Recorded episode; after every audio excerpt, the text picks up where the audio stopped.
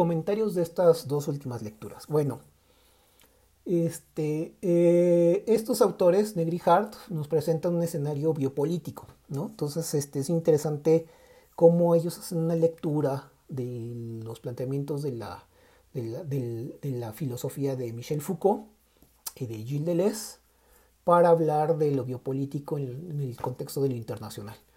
Eh, son dos formas metodológicas, son, es un arsenal que estamos este, considerando para analizar las cosas sociales. Hablamos un poco de, incidencia sobre la migración, ¿no?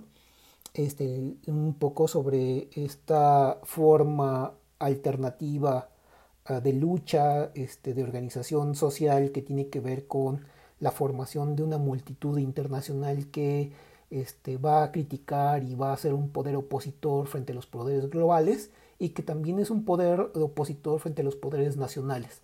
De tal manera que las dos metodologías son formas de estructurar un pensamiento que está eh, vinculando dos factores, la formación de un imperio y la contrarréplica o la alternativa a un imperio, que eh, detallan dos formas de, de estructurar la realidad. Desde luego, muchas incidencias pueden participar. Por ejemplo, en el, tema de imperio podemos ver migración, podemos ver este, corporaciones internacionales, podemos ver el sistema financiero internacional, podemos ver este, las estrategias en relación a este, una biopolítica de las telecomunicaciones, podemos ver una, una biopolítica del trabajo, podemos ver este, eh, formas de analizar el contexto de este, el proletariado en relación a los medios de comunicación o a la formación del el capital financiero especulativo, etcétera. Son como formas que pueden abrir a estas realidades. Y en el plano de lo real, pues podemos ver la gestión estratégica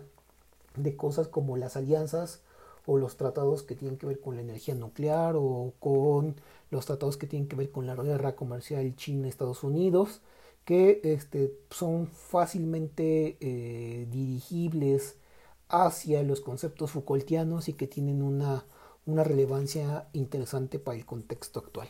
¿no? Por otro lado, en Commonwealth, con esta formación de la crítica, pues podemos ver movimientos sociales este, opositores a la globalización, eh, podemos ver este, cosas como los ejércitos separatistas, como el STLN, los movimientos que tienen que ver con este, las ONGs internacionales que son críticas, eh, los movimientos feministas que tienen que ver con cuestiones en Medio Oriente, este, también este, un poco es eh, lo que hacen este, la formación de ciertos grupos que están en contra de el progreso como el extractivismo, el caso de Wirikuta, este, etcétera. Son, este, son muchos los planteamientos que pueden adherirse dentro de este contexto a análisis que tienen que ver con la posibilidad de una forma alternativa a la globalización o con formas alternativas al uso del poder como un poder que hegemoniza y domina y oprime y reprime y hace